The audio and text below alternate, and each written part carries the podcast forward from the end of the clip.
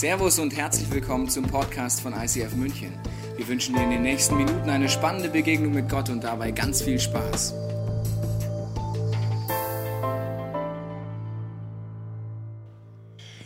Tu, was du willst, solange niemand dabei verletzt wird. Herzlich willkommen zur neuen Serie Vorsicht, Halbwahrheiten. Wir haben eine kleine Zeitreise gemacht in die 90er. Awesome, da war ich. Wie alt war ich denn da? Naja, auf jeden Fall im gebärfähigen Alter. Ja, das heißt, ich habe Mixtapes gemacht. Wer von euch weiß überhaupt noch, was Mixtapes sind? awesome! Heute nennt man die Playlists, aber, aber es ist nicht so cool wie damals. Damals musstest du bei den Radiostationen, da gab es solche Hitnächte. Und dann wusstest du im Vorhinein schon, das wurde in der Zeitung veröffentlicht, welcher Song zu welcher Zeit kommt. Das heißt, du hast die ganze Nacht da gestanden und wenn dein Song kam, hast du mit deinem Double-Tape-Deck-Kassettenrekorder äh, da gestanden und hast gesagt, okay, er kommt, kommt und dann hat das am Anfang immer so gemacht. Kennt ihr das noch? So, und dann kam der Song und dann, wenn du es verpasst hast, dann war es halt vorbei bis zum nächsten Jahr. Und dann konntest du, weil es ja so ein riesen immenser Aufwand war, tatsächlich bei deiner angebeteten Punkten, indem du ein Mixtape gemacht hast.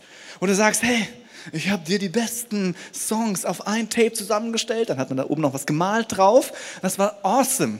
Und es wäre ein Sakrileg gewesen. Das ist wie ein, ein Liebesgedicht, was du zweimal schreibst für deine Freundin und für die, die besser aussieht als deine Freundin und es dann weitergibst, das Mixtape tatsächlich mehreren Leuten zur Verfügung zu stellen, weil es ist aus Liebe passiert. Awesome. Mixtapes passieren aus Liebe. Und solange es aber keinem weh tut, come on, das weiß kein Mensch, kann ich solche Dinge, die ich aus Liebe tue, ja schon mal weitergeben. Es gibt tausend Dinge in deinem Leben und in meinem Leben, von denen ich sagen würde, hey, come on, Hey, solange du etwas tust, was keinem anderen wehtut, ist es vollkommen okay. Zum Beispiel Notlügen. Manchmal denke ich mir, Notlügen sind sogar näher an Gott dran als die anderen Sachen. Weil ich mir denke, oh Mann, wenn ich dir jetzt die Wahrheit sage, boah, das ist echt schwierig. Okay, du stinkst. Das kommt selten cool. Aber es ist auch schwierig, die Wahrheit freundlich zu sagen. Oh, kennst du Duschen? Oder Mensch, da habe ich aber ein neues Duschgel ausprobiert. Das solltest du auch mal ausprobieren. Notlügen sind Dinge, von denen wir die meisten Leute sagen um dich herum und vielleicht auch du selbst, come on, wenn es keinem weh tut, ist schon okay. Oder wenn du jemanden hast äh, als guten Freund, der ist aber gerade nicht da. Und es gibt schon Dinge bei jedem Einzelnen, von denen man sagt, da lohnt es sich mit anderen drüber zu reden, damit man sich mal austauscht, um zu gucken, ob das die anderen genauso nervt wie ein selbst. Das nennt man Lästern. Oder Informationsaustausch auf gleicher Ebene. Aber es ist unterschiedlich. Und dann denke ich mir auch, ach, come on. So eine kleine Spitze, wenn die Person nicht da ist. Tut doch keinem weh, das kriegt die Person nie mit. Oder ähm, wenn du zum Beispiel in einer Beziehung bist und äh, hast aber am Arbeitsplatz einen wunderbar knackigen Kollegen und eine wunderbar süße Kollegin. Come on, was soll das denn schon? Mal einen Kaffee trinken einen Kaffee trinken. Die ist einfach nett und es ist ja auch viel besser für meine Arbeitsproduktivität, wenn ich mich am nächsten Tag noch mehr auf meinen Job freue. Da kann man schon mal in die Beziehung investieren. Solange das keiner weiß, tut es doch auch keinem weh. Und dann ist es doch schon okay. Es ist noch krasser bei Dingen, die nur dich selbst betreffen. Zum Beispiel Steuerbetrug. Hey, Du gibst dem Staat schon genug Geld, oder? Die ganzen Steuern, wenn du tankst und wenn du rauchst und übrigens diese ganzen Abzocke mit den Blitzern, erst 60, dann 100, danach wieder 60. Wie oft ich da schon reingerauscht bin und dachte mir, hey, ich möchte wirklich gerne den Staat unterstützen. Es ist so gut, dass ihr das macht, weil es hilft mir, äh, einfach auch meine Gemeinschaft äh, mit Geld zu unterstützen. Dann, denk, dann könnte man sich denken, hey, Steuer, ob ich jetzt 60 Kilometer zu meinem Arbeitsplatz brauche oder 80 Kilometer, das interessiert doch keinen. Oder Raubkopien. Hey, come on. Das ist schon okay, wenn ich für etwas bekomme, was ich nicht bezahle, auch wenn alle anderen dafür bezahlen müssen. Das macht doch jeder. Es ist so weit verbreitet und du hörst es an jeder Ecke. Solange es keinem weh tut, ist das vollkommen okay. Pornografie ist auch so ein Thema. Ich habe die letzten Tage wirklich mit mir gerungen. Und äh, ich dachte mir, come on, wir sind im ICF. Und weil wir ja alle Christen sind und kein Mensch von uns weiß, wie Pornos wirklich aussehen, weil wir da alle nichts mit zu tun haben, habe ich dir einfach einen mitgebracht.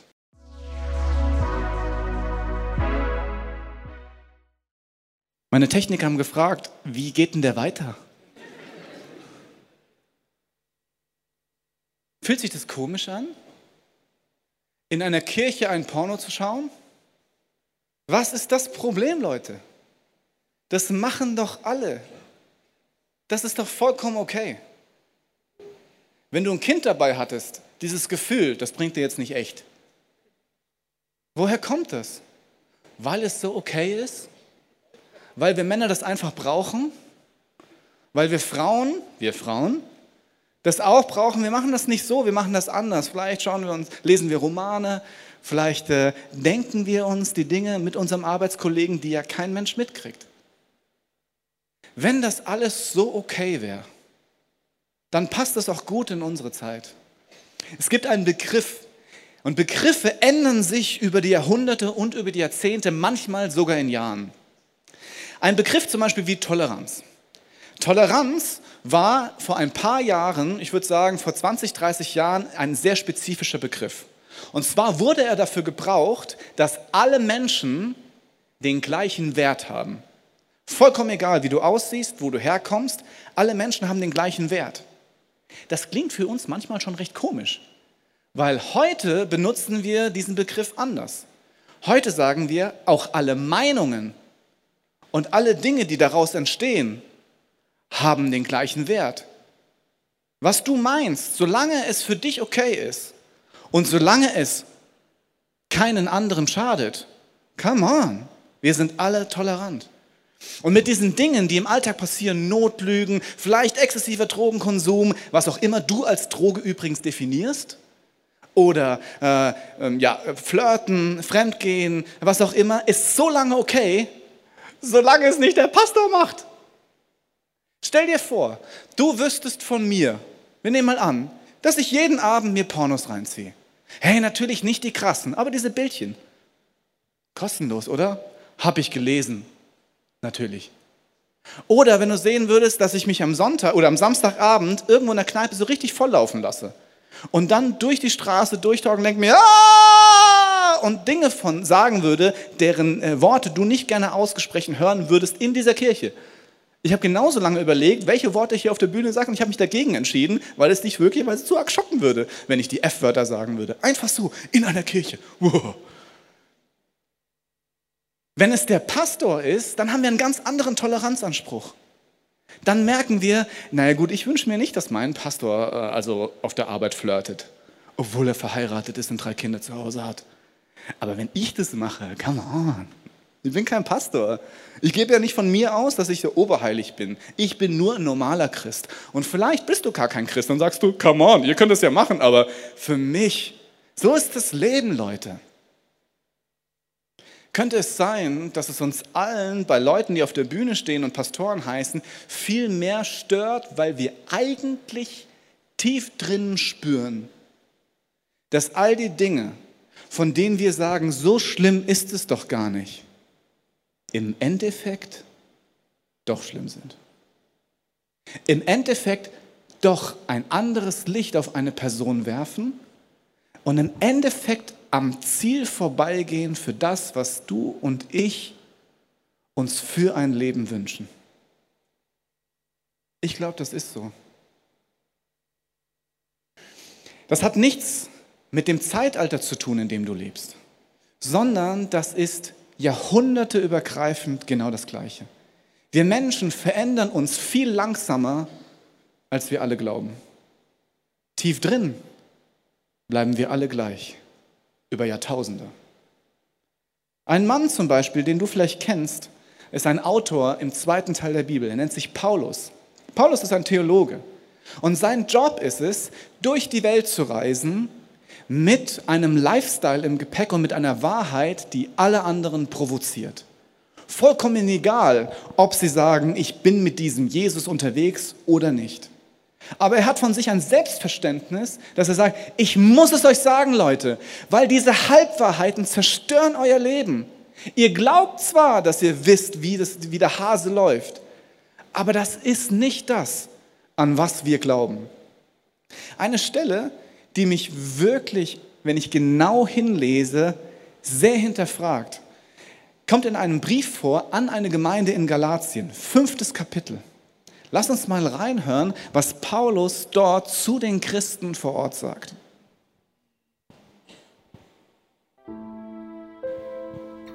Durch Christus wurde euch die Freiheit geschenkt, liebe Brüder und Schwestern. Das bedeutet aber nicht, dass ihr jetzt tun und lassen könnt, was ihr wollt. Dient vielmehr einander in Liebe. Denn wer dieses eine Gebot befolgt, liebe deinen Mitmenschen wie dich selbst, der hat das ganze Gesetz erfüllt. Wenn ihr aber wie die Wölfe übereinander herfallt, dann passt nur auf, dass ihr euch dabei nicht gegenseitig fresst. Darum rate ich euch, lasst euer Leben von Gottes Geist bestimmen. Wenn er euch führt, werdet ihr allen selbstsüchtigen Wünschen widerstehen können. Denn selbstsüchtig wie wir sind, wollen wir immer das Gegenteil von dem, was Gottes Geist will. Doch der Geist Gottes duldet unsere Selbstsucht nicht. Beide kämpfen gegeneinander, sodass ihr das Gute, das ihr doch eigentlich wollt, nicht ungehindert tun könnt. Wenn ihr aber aus der Kraft des Geistes lebt, seid ihr den Forderungen des Gesetzes nicht länger unterworfen. Gebt ihr dagegen euren selbstsüchtigen Wünschen nach, ist offensichtlich, wohin das führt. Zu sexueller Zügellosigkeit, einem sittlosen und ausschweifenden Leben, zur Götzenanbetung und zu abergläubischem Vertrauen auf übersinnliche Kräfte. Feindseligkeit, Streitsucht, Eifersucht, Wutausbrüche, Intrigen, Uneinigkeit und Spaltung bestimmen dann das Leben genauso wie Neid, Trunksucht, üppige Gelage und vieles andere. Ich habe es schon oft gesagt und warne euch hier noch einmal. Wer so lebt, wird niemals in Gottes neue Welt kommen. Dagegen bringt der Geist Gottes in unserem Leben nur Gutes hervor.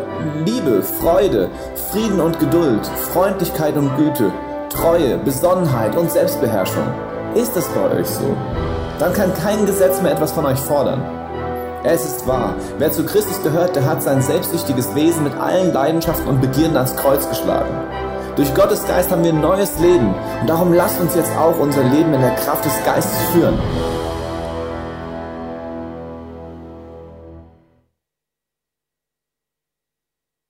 Jetzt lese ich das und denke mir, das ist gar nicht so easy, gell? Irgendwie habe ich tief drin einen Glauben, der möglicherweise eine Halbwahrheit ist. Und zwar, dass Gott mich liebt. Das tut er. Und dass vollkommen egal, was ich tue, alles okay ist, weil seine Liebe mich 100% verändern könnte. Aber vielleicht gar nicht tut. Und das Zweite, was tief drin irgendwie eine Überzeugung von mir ist und vielleicht von dir auch, ist, dass ich eigentlich vom Kern her gut bin. Dass wenn ich die Dinge einfach ihren Lauf gehen lasse, dass das am Ende schon gut kommt. Dass ich intuitiv richtig handle. Und dass ich eigentlich ein netter Kerl bin. Und dass, wenn ich auf meine innere Stimme höre, und zwar die Stimme, die ich als erstes höre, wenn ich in irgendeinem Kontext bin, dass wenn ich auf mein Herz höre, dann kommt das schon gut. Aber Paulus ringt, und das kannst du dir anschauen in all seinen Briefen, dass er sagt, Leute, das ist nicht so.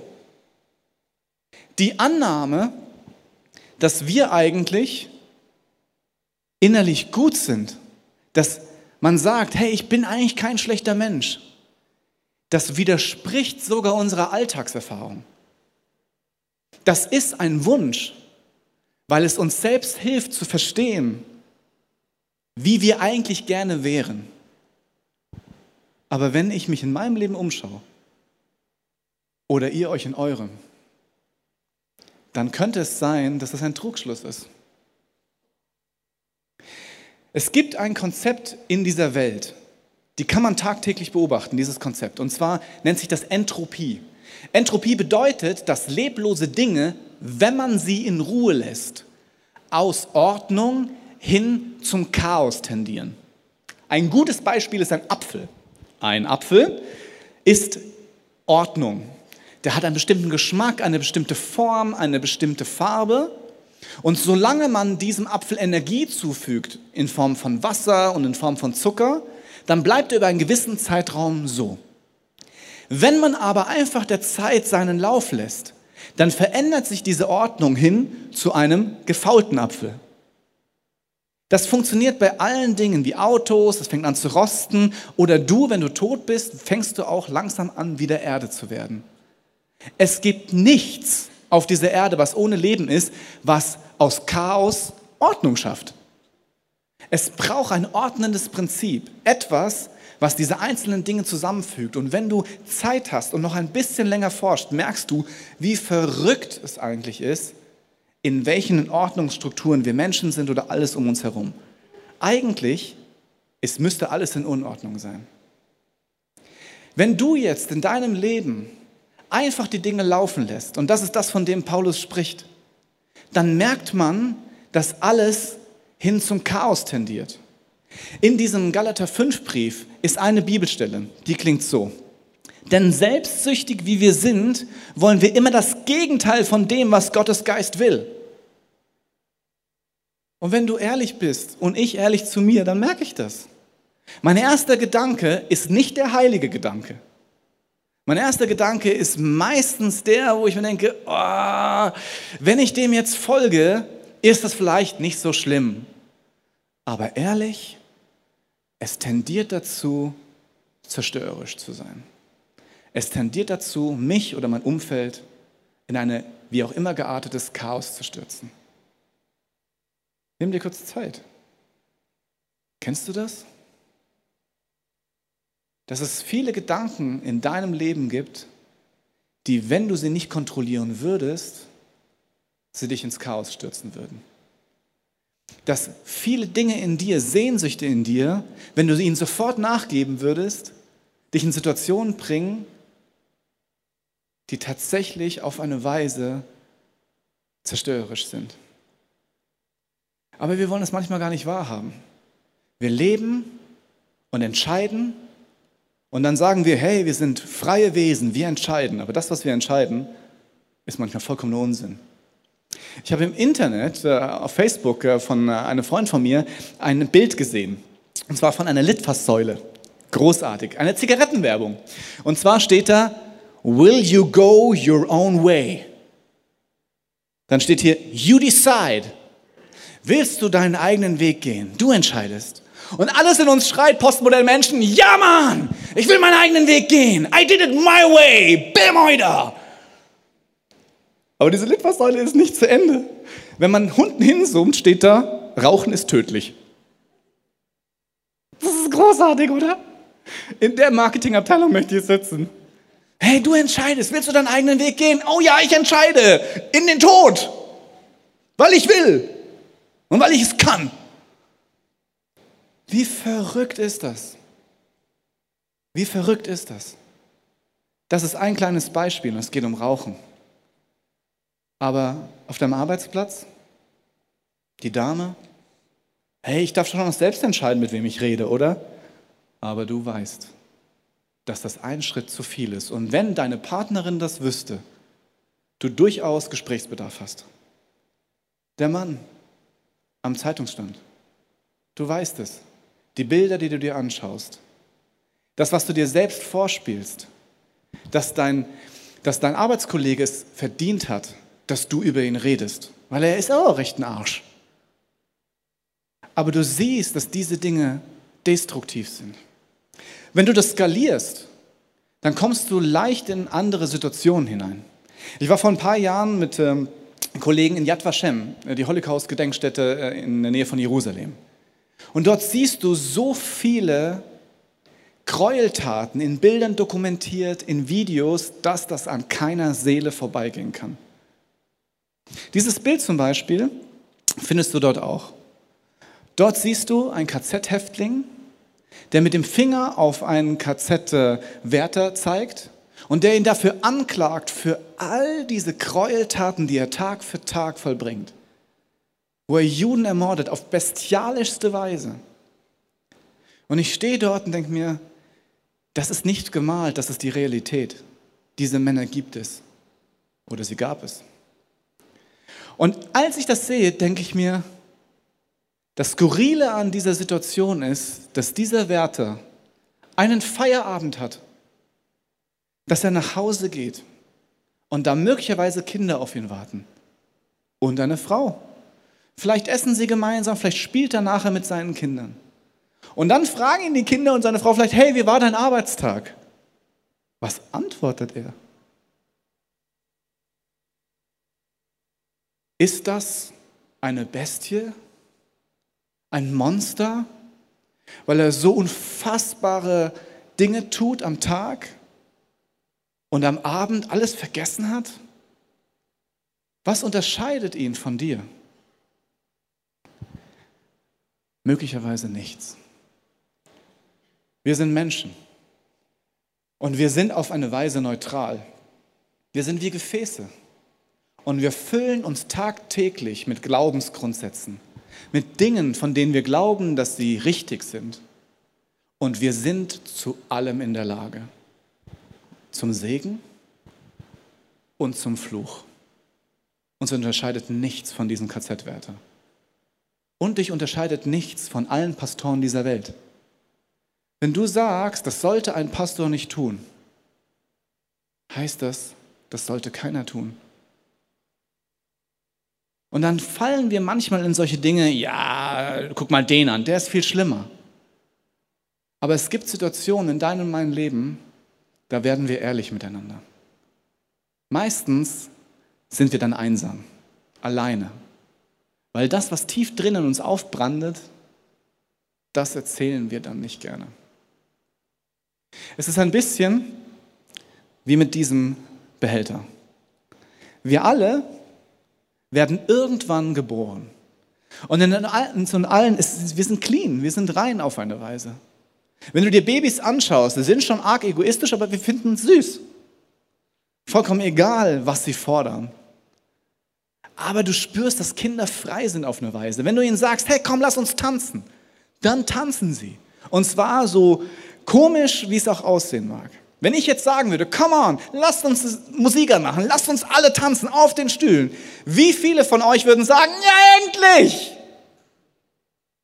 Und wie viele von euch Jungs würden sagen, oh, come on, ich stehe lieber am Rand, ich trinke lieber was, ich bin nicht so der Tänzer. Wie oft hast du Situationen gehabt, wo du gerne etwas gezeichnet hättest, wie früher, wo dir dein Kind irgendwas zeichnest und du denkst dir, ich weiß nicht, was es ist, aber ich fände es mega schön. Wer von euch würde sagen, du kannst gut malen? Und wann um Himmels willen hast du aufgehört, von dir selbst so überzeugt zu sein, dass du der König oder die Königin der Welt bist? Es wird irgendetwas passiert sein. Wahrscheinlich wird deine klare, deine klare Seele sich verdunkelt haben mit Dingen, die du getan hast oder die dir zugefügt worden sind.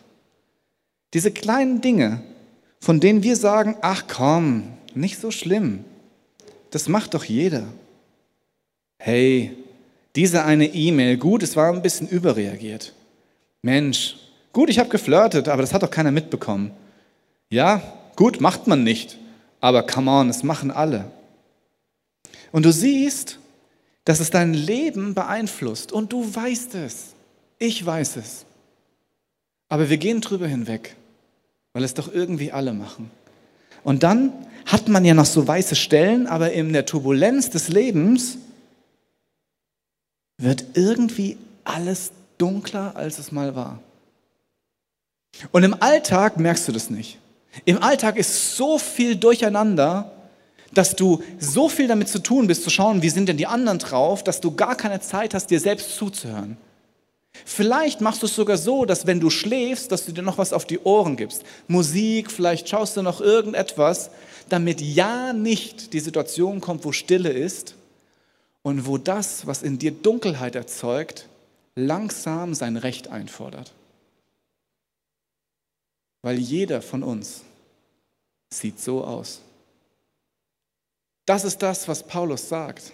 Er sagt, wenn du es laufen lässt, mein Freund, und das tun wir alle, auf die eine oder andere Weise sehen wir alle so aus. Aber das ist nicht das, was eigentlich die Idee ist. Das da ist am Ziel vorbei. Und deswegen nennt man das Sünde. Sünde ist nichts anderes als das Wort übersetzt am Ziel vorbei. Aber wir glauben es nicht, gell? Wir alle haben Lebensbereiche, die so kleine Drops sind, aber die unser ganzes Leben durchziehen. Und dann machen wir Folgendes. Dann fangen wir an zu kompensieren. Wir merken schon, oh, ich habe ein schlechtes Gewissen, wenn ich mal ehrlich zu mir selbst bin. Aber eigentlich bin ich doch ein ganz guter Kerl, eine ganz gute Lady. Ich tue doch echt gute Dinge und ich versuche, Gutes dazu zu tun, um mich selbst zu beruhigen hey, ich lade Leute ein, die ich eigentlich nicht einladen würde. Okay, come on, ich habe mich entschuldigt. Ähm, ich tue etwas, was andere eigentlich nicht tun. Ich sag mir, dass ich echt ein netter Kerl bin. Ähm, ich äh, betäube mich, aber vielleicht auch äh, tue ich anderen Leuten gut, weil ich irgendwann meine Vergangenheit jemanden ausgegrenzt habe. Vielleicht, vielleicht, vielleicht, vielleicht, vielleicht. Und du kannst von diesen Kompensations- Dingen so viel da reinschütten und am Ende des Tages ist es immer noch schwarz. Und zwar in diesen Momenten, wo du nicht mehr fliehen kannst. Das ist das, von dem Paulus spricht. Und dann sagt Paulus etwas wirklich Krasses, was mich in der Vorbereitung dieser Predigt wirklich hinterfragt hat. Und zwar ist mein Glaube eigentlich vielleicht mal gewesen, hey, come on, Gott liebt mich, er nimmt mich so. Vollkommen egal, ob ich damit klarkomme, egal, ob ich schlechte Gewissen habe, egal, ob ich eigentlich weiß, dass ich am Ziel vorbei bin. Gott wird mit mir gut sein. Er wird mich zu sich nehmen. Come on. Und dann sagt Paulus in dieser Bibelstelle, so werden wir niemals in Gottes Reich kommen. So werden wir niemals in Gottes Reich kommen? What? Warum denn nicht? Weil etwas Grundlegendes fehlt. Etwas, was wir glauben könnten und was wir in unserem Leben umsetzen könnten. Und zwar hat das mit Jesus zu tun. Paulus sieht das und denkt sich, ah, es gibt so viele Leute, die Folgendes denken. Und zwar im Römerbrief schreibt er das. Was bedeutet das jetzt für uns, dass wir so schwarz sind? Sollen wir etwa weiter sündigen, damit Gott Gelegenheit hat, uns seine Barmherzigkeit in ihrer ganzen Größe zu zeigen? Und ich denke mir, genau, das soll er. Gottes Gnade ist riesengroß, ich bin ein krasser Sünder, aber egal. Und Paulus sagt, natürlich nicht. Ich meine, what? Natürlich nicht? Als Christen sind wir für die Sünde tot. Wie könnten wir da noch länger mit ihr leben? Dann denke ich mir, das geht ganz gut. Das geht ganz gut. Das geht ganz gut. Weil ich mich selbst, und entschuldigt den Ausdruck, einfach selbst bescheiße. Weil ich ständig das Angebot bekomme, mich selbst zu hinterfragen, selbst zu wissen, wer ich eigentlich bin. Aber ich einfach, es mir egal ist. Und diese ganzen Hinweise darauf, meine innere Seele, die schreit und sagt, Leute, das ist nicht in Ordnung, Basti, das ist nicht cool.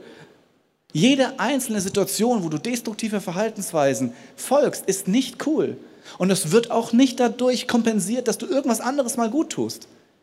Du kannst dich selbst nicht bescheißen. Irgendwann kommt es wieder. Dann denke ich mir, wenn das die Wahrheit ist, was ist dann die Lösung? Und die ist radikal.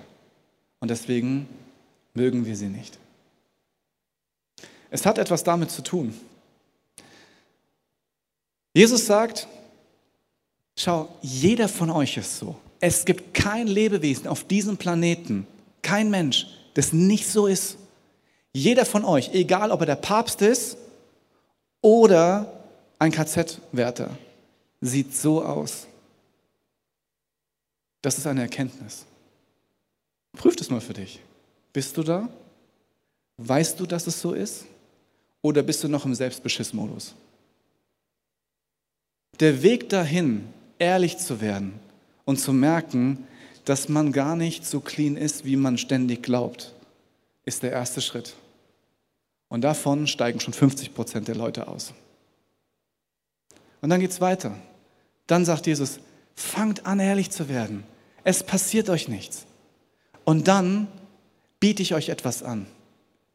Ihr könnt nicht ständig was nachschütten, das funktioniert nicht. Aber was ihr machen könnt, ist, ihr könnt es ausschütten.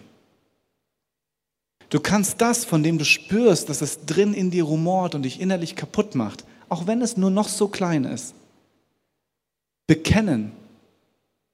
Bekennen bedeutet es aussprechen. Lass uns kurz zusammenfassen. Denk kurz nach. Wie viel von den Dingen, die deine Seele oder dein Leben so schwarz machen und destruktiv sind, würdest du jedem hier erzählen? Und wie viel von den Dingen würdest du nie jemandem erzählen? Hast du Dinge in deinem Leben, die du nicht ans Licht bringst, dann werden sie dich über kurz oder lang innerlich zerfressen. Und dann sagt Jesus das, kipp es aus, bekenne es.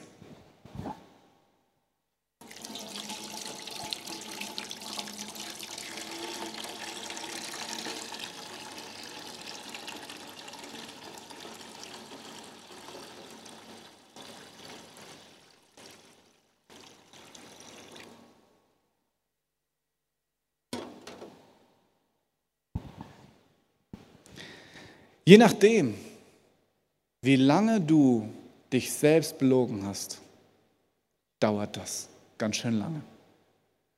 Ich habe das erst nach 28 Jahren gemacht. Es hat bei mir drei Stunden nonstop reden, was ich vorher aufgeschrieben hat, gedauert. Drei Stunden am Stück reden, ohne Pause, Jesus, ich gebe dir das, wo ich im Sommer XY mit der Frau das gemacht habe. Das war nicht in Ordnung. Jesus, ich gebe dir das, wo ich die Person hintergangen habe. Jesus, ich gebe dir das, wo ich das nicht gegeben habe, obwohl es äh, dran gewesen wäre. All das. Drei Stunden. Und dann, am Ende dieser drei Stunden, hatte ich noch locker drei bis fünf Dinge, wo ich drei Stunden lang mit mir gerungen habe, ob ich das jemals meinem Freund offenbaren sollte, der mit mir das gemacht hat. Weil es ist eins, das irgendwie ins Nirvana zu schicken, aber es ist ein anderes, das vor jemandem zu bekennen. Da braucht man wirklich Eier in der Hose, wenn ich das mal so sagen darf. Und dann passiert ein Phänomen. Ich dachte, wenn mein Freund das jetzt alles gehört hat und weiß, dann wird er mich danach nicht mehr lieben. Und das Abgefahrene daran ist es, dass danach unsere Freundschaft noch viel, viel tiefer war. Warum? Weil wir alle so aussehen. Und wenn einer anfängt, offen zu werden, dann weiß man selbst, dass man selbst die Freiheit hat, selbst offen zu sein. Und dann bist du leer. Ich habe Rotz und Wasser geheult. Mir kam der ganze Schnodder aus der Nase raus. Allein das wäre schon peinlich genug gewesen. Aber dann war ich wie euphorisiert, weil ich frei war. Ich habe es endlich ans Licht gebracht. Und dann passiert es manchmal, wir machen das auf einem Get-Free-Weekend, wo man vorher fastet, dann überlegt, hey, was gibt es in meinem Leben, sich das von Gott sagen lässt und dann mit einem Freund, wie man so sagt, ans Kreuz bringt, offenbar werden lässt. Und dann macht man das und dann ist man mega gut drauf, weil es wirklich endlich alles am Licht ist. Und dann beginnt der Montag wieder nach diesem Wochenende und es kommt wieder die Situation, wo der erste Gedanke kommt. Hey, ich könnte doch eigentlich, ah, sag mal, das wäre doch, ach, ist doch egal, nicht so wichtig. Das war schon ein gutes Gefühl, aber die Sehnsucht nach diesen destruktiven Dingen ist immer noch da. Es gibt in Sprüche einen, einen wirklich wichtigen Vers. Und zwar lautet er wie folgt. Was ich dir jetzt rate, ist wichtiger als alles andere. Achte auf deine Gedanken und Gefühle, denn sie beeinflussen dein ganzes Leben. Achte auf deine Gedanken und Gefühle, sie beeinflussen dein ganzes Leben. Jesus bietet dir an, dass du alles ausgibst, weil er sagt, ich weiß, wer du bist, ich weiß, was du tust, aber ich liebe dich trotzdem. Du kannst mir alles antun und du siehst, dass du mir alles antun kannst und ich liebe dich trotzdem. Aber was nach diesem Bekennen dazugehört, ist, dass du dein Leben veränderst. Dass du nicht einfach so weitermachst. Das ist das, worum Paulus ringt. Er sagt, Leute, ihr habt diese Freiheit. Aber es bedeutet, dass ihr sie auch in Anspruch nehmen könnt. Und dass ihr euch füllt mit Dingen, die euch zum Leben bringen. Und das bedeutet, was denke ich über mich? Was ist das, was ich zulasse? Was ist das, was ich mein Leben beeinflussen lasse? Wonach lebe ich? Wie genau nehme ich es mit meinen Gedanken? Und dann kann es sein,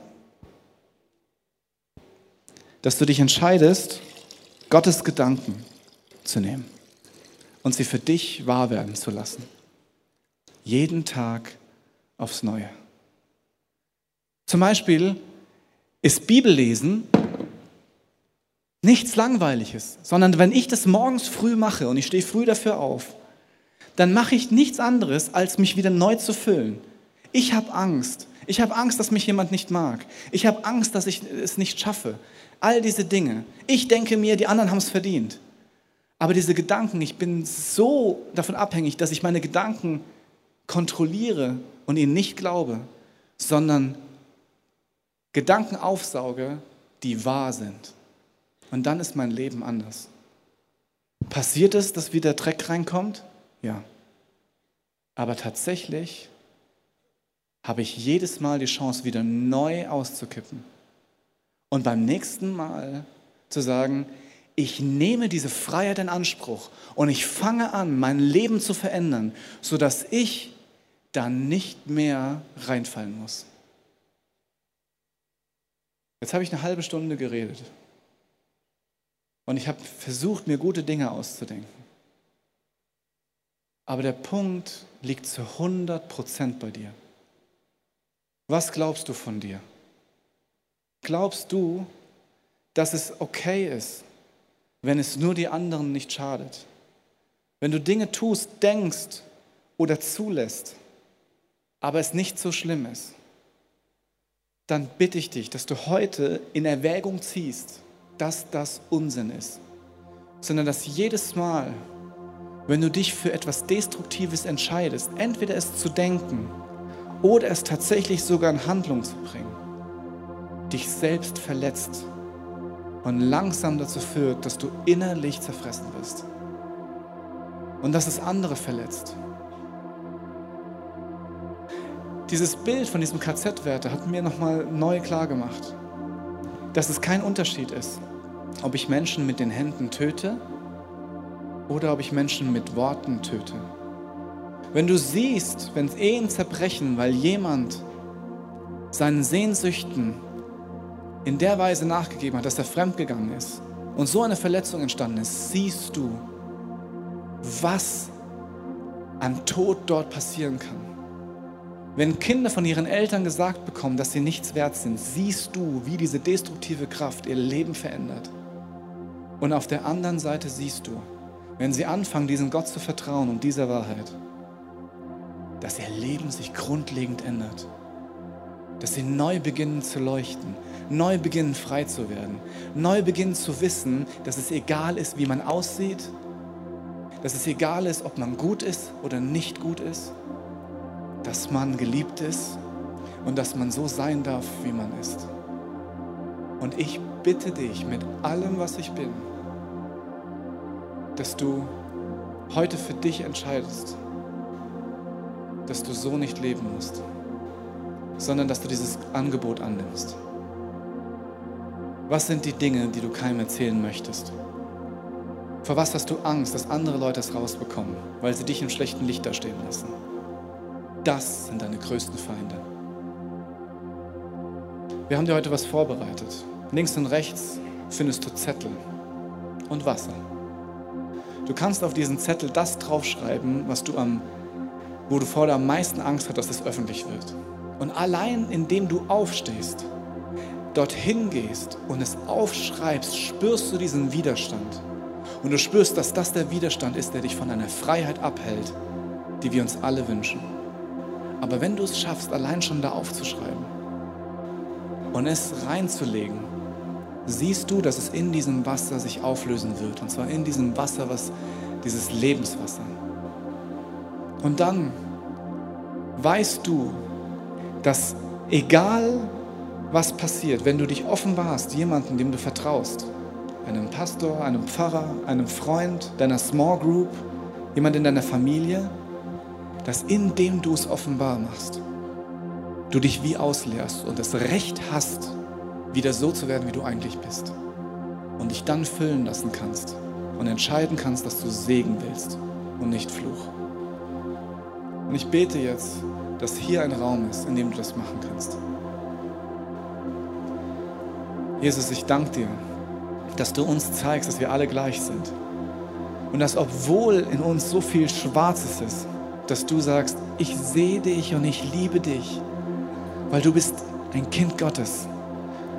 Und ich nehme das alles auf mich und du darfst es auslernen. Und du darfst den, der Wahrheit glauben, dass wenn du das tust, dass du mehr geliebt bist von den Menschen, die um dich herum sind, als vorher, weil sie sehen, dass sie alle im gleichen Boot sitzen. Weil sie deine Aufrichtigkeit sehen und deine Sehnsucht. Und dass dir nichts passiert, weil jeder weiß, dass man selbst genau an dieser gleichen Position ist. Und ich spreche in deinem mächtigen Namen aus, Jesus, dass heute eine Möglichkeit ist, dieses Geschenk anzunehmen, diesen Schritt zu gehen und dann die Freiheit sich zurückzuholen, die du uns schenkst, die uns gehört als deine Kinder Gottes.